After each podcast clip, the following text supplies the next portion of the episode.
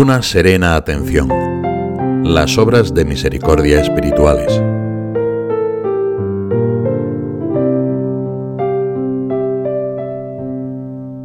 Las obras de misericordia espirituales atienden al hambre y a la sed, a la desnudez y al desamparo, a la enfermedad y a la cautividad que experimenta en tantas formas diversas el corazón humano. La Iglesia tiene la sabiduría de una buena madre que sabe lo que necesitan sus hijos para crecer sanos y fuertes en el cuerpo y en el espíritu. Con las obras de misericordia, nos invita a descubrir siempre de nuevo que tanto el cuerpo como el alma de nuestros hermanos los hombres necesitan de cuidados, y que Dios nos confía a cada uno esta custodia atenta. El objeto de la misericordia es la misma vida humana en su totalidad.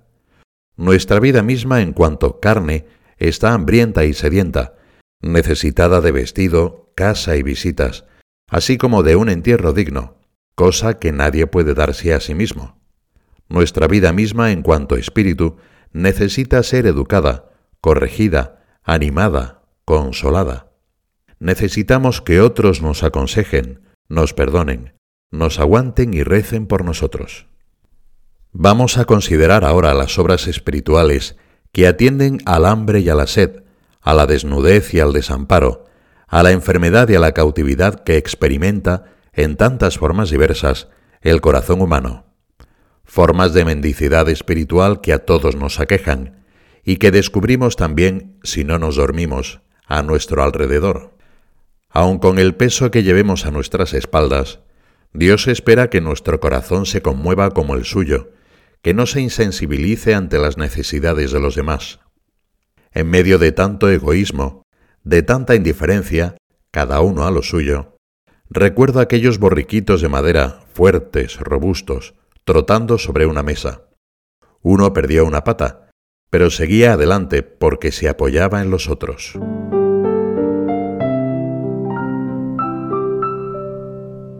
La misericordia de todos los días.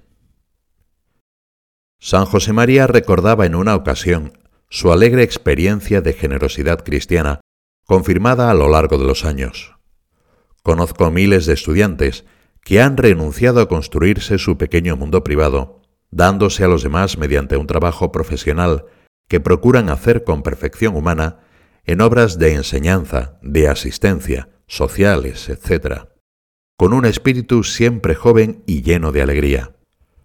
Donde hay un cristiano que se reconoce como marcado a fuego por esa misión de iluminar, bendecir, vivificar, levantar, sanar, liberar, encontramos la enfermera de alma, el docente de alma, el político de alma, esos que han decidido a fondo ser con los demás y para los demás.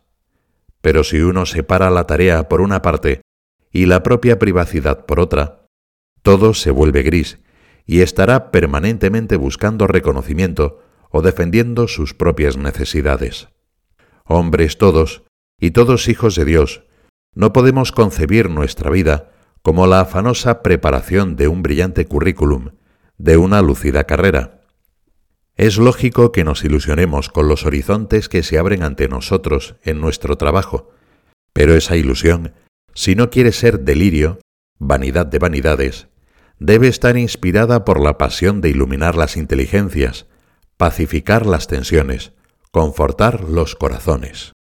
Todos incidimos de un modo u otro en la cultura y en la opinión pública.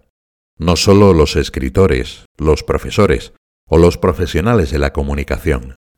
Cada uno a su modo puede hacer mucho por enseñar al que no sabe, dar buen consejo al que lo necesita y corregir al que se equivoca. A quienes son víctimas, aún sin saberlo, de la superficialidad o de las ideologías, a quienes tienen sed de saber, de beber de las fuentes de la sabiduría humana y divina, a quienes no conocen a Cristo, ni han visto la belleza de su rostro, ni saben la maravilla de su doctrina. El esfuerzo por pensar la fe, de modo que se perciba el resplandor de la verdad. La disposición a complicarse la vida organizando medios de formación en los contextos más diversos la ilusión por dar forma cristiana a la propia profesión, purificándola de abusos y abriéndole horizontes, el interés de los profesores por hacer crecer a sus alumnos, la iniciativa para orientar con nuestra experiencia a quienes se abren paso en el mundo profesional, la disposición a ayudar o aconsejar a los colegas en sus dificultades, el apoyo a los jóvenes que no se deciden a formar una familia a causa de la precariedad de sus condiciones de trabajo, la nobleza y la valentía de corregir al que se equivoca. Estas y otras actitudes que van mucho más allá de éticas minimalistas dan forma a la misericordia ordinaria que Dios pide a los cristianos en la calle. Aunque sin duda conviene dar vida a proyectos allí donde tengamos posibilidad de dar una mano, el terreno habitual de la misericordia es un día a día del trabajo regido por la pasión de ayudar. ¿Qué más puedo hacer? ¿A quién más puedo implicar? Todo esto es misericordia en acto, sin horarios, sin cálculos. Una misericordia dinámica, no como un sustantivo cosificado y definido, ni como adjetivo que decora un poco la vida, sino como verbo, misericordiar y ser misericordiados.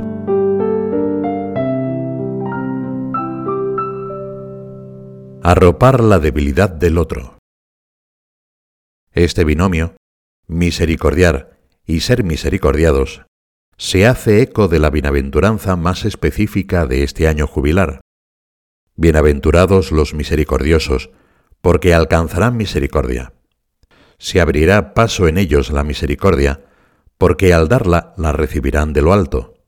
El genio de Shakespeare lo sintetizó así.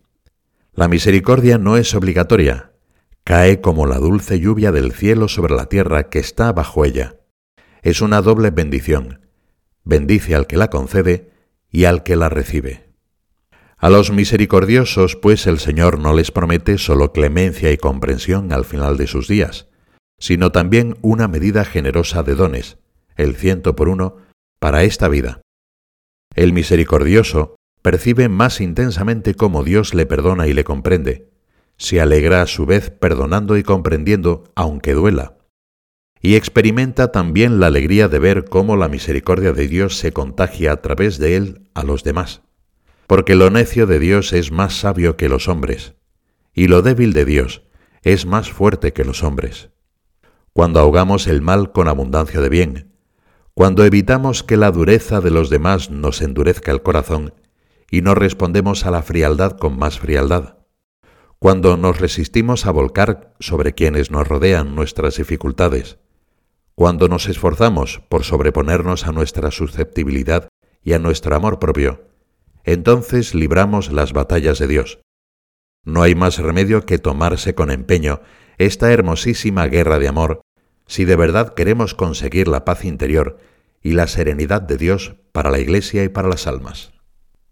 Otra de las obras de misericordia espirituales consiste en sufrir con paciencia los defectos de los demás. No se trata sólo de no poner en evidencia al otro, de no señalarle con el dedo. La misericordia arropa la debilidad del otro, como los hijos de Noé, aunque al arroparle note el olor de sus efectos. Una misericordia distante no sería misericordia. El olor a oveja, porque todos en la iglesia somos oveja y pastor, no suele ser agradable, pero exponerse a él es un sacrificio que realizado sin aspavientos sin que se note, tiene un aroma muy agradable a Dios, el bonus odor Christi. Cuando ayunes, perfuma tu cabeza y lávate la cara, para que no adviertan los hombres que ayunas, sino tu Padre que está en lo oculto. La misericordia invierte una fácil tendencia a ser exigentes con los demás y transigentes con nosotros mismos.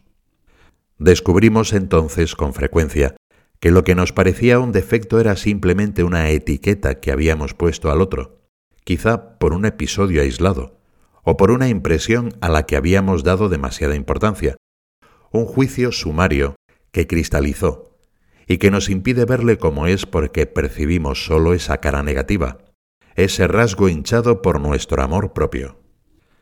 La misericordia de Dios nos ayuda a evitar y en su caso a levantar esos dictámenes severos de los que a veces no somos demasiado conscientes. También aquí rige aquella sentencia tan sabia de Tertuliano, de que dejan de odiar quienes dejan de ignorar. De sinum odice, qui de sinum ignorare. Un reto de la misericordia ordinaria, pues, es conocer mejor a quienes nos rodean y evitar etiquetarles. Padres, hijos, hermanos, vecinos, colegas. Además, cuando comprendemos a una persona, cuando no desesperamos de ella, la ayudamos a crecer, y en cambio, la fijación en las insuficiencias produce una tensión, un agarrotamiento, con el que difícilmente brota lo mejor de cada uno. Toda nuestra relación con los demás, especialmente en la familia, debe ser un pastoreo misericordioso. Sin paternalismos, cada uno con cuidado pinta y escribe en la vida del otro. Hace falta también misericordia para llevar sin resentimiento la dureza con la que los demás a veces puedan tratarnos. No es fácil querer cuando uno recibe coces o indiferencia, pero si saludáis solamente a vuestros hermanos, ¿qué hacéis de más? ¿No hacen eso también los paganos? El aire cristiano no se caracteriza solo por la mutua comprensión, sino también por la disposición a reconciliarse cuando fallamos o cuando nos tratan con desdén. La actitud sincera de perdonar las ofensas es la única vía para romper las espirales de incomprensión que vemos alzarse a nuestro alrededor y que son casi siempre espirales de desconocimiento mutuo. No es esta una actitud idealista para ingenuos que no están en contacto con la mezquindad o con el cinismo, sino fuerza de Dios, una brisa suave, capaz de derrumbar las estructuras más imponentes.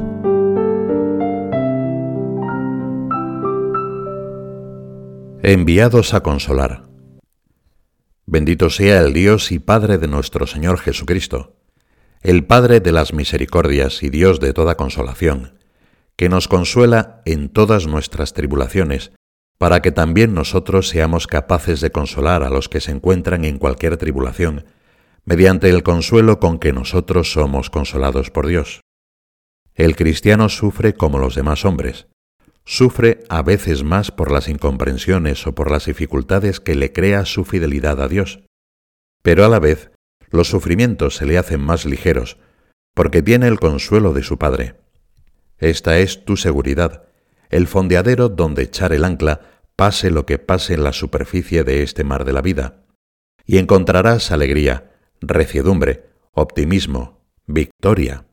El consuelo que Dios nos da nos hace capaces de consolar, nos envía al mundo a consolar, porque nuestra tristeza infinita solo se cura con un infinito amor. Para consolar al que está triste, es necesario aprender a leer las necesidades de los demás. Hay personas que están tristes porque experimentan la amargura que proviene de la soledad o de la indiferencia, otras porque están sometidas a mucha tensión y necesitan descansar. Se tratará de acompañarles y a veces de enseñarles a descansar, porque nunca aprendieron ese arte. Un buen hijo de Dios procura emular la tarea discreta del verdadero consolador, descanso en el trabajo, alivio en el calor, consuelo en el llanto. Atender a los demás sin hacerles notar que les estamos dedicando tiempo, sin que tengan la impresión de que les concedemos audiencia o de que les gestionamos. Estamos hablando de una actitud del corazón que vive todo con serena atención, que sabe estar plenamente presente ante alguien sin estar pensando en lo que viene después, que se entrega a cada momento como don divino que debe ser plenamente vivido. Un hijo de Dios camina por la existencia con la convicción profunda de que cada persona es digna de nuestra entrega. La sonrisa, la disposición de ayudar, el interés verdadero por los demás, también por aquellos a quienes ni siquiera conocemos, puede cambiarles el día y a veces la vida. Con todos, conocidos y desconocidos, nuestra misericordia encontrará un cauce ancho, manso y seguro en la oración, interceder, pedir en favor de otro, es desde Abraham lo propio de un corazón conforme a la misericordia de Dios. Por eso la Iglesia nos alienta a rogar a Dios por vivos y difuntos. Una de nuestras alegrías en el cielo será descubrir el bien que hizo a tantas personas una brevísima oración en medio del ajetreo del tráfico o del transporte público, a veces quizá como respuesta misericordiosa a un gesto poco amable. La esperanza que Dios inspiró por nuestra intercesión a quienes sufrían por cualquier motivo. El consuelo que recibieron vivos y difuntos por nuestro recuerdo, memento, en la Santa Misa, metidos en la oración de Jesús al Padre en el Espíritu Santo. Acabamos así este breve recorrido por las obras de misericordia, que son en realidad infinitas, cada una con su sello personal, con la historia de cada rostro. No son solamente las siete corporales y las siete espirituales en general, o más bien estas, así numeradas, son como las materias primas, las de la vida misma. Cuando las manos de la misericordia las tocan y las moldean, se convierten cada una de ellas en una obra artesanal, una obra que se multiplica como el pan de las canastas, que crece desmesuradamente como la semilla de mostaza.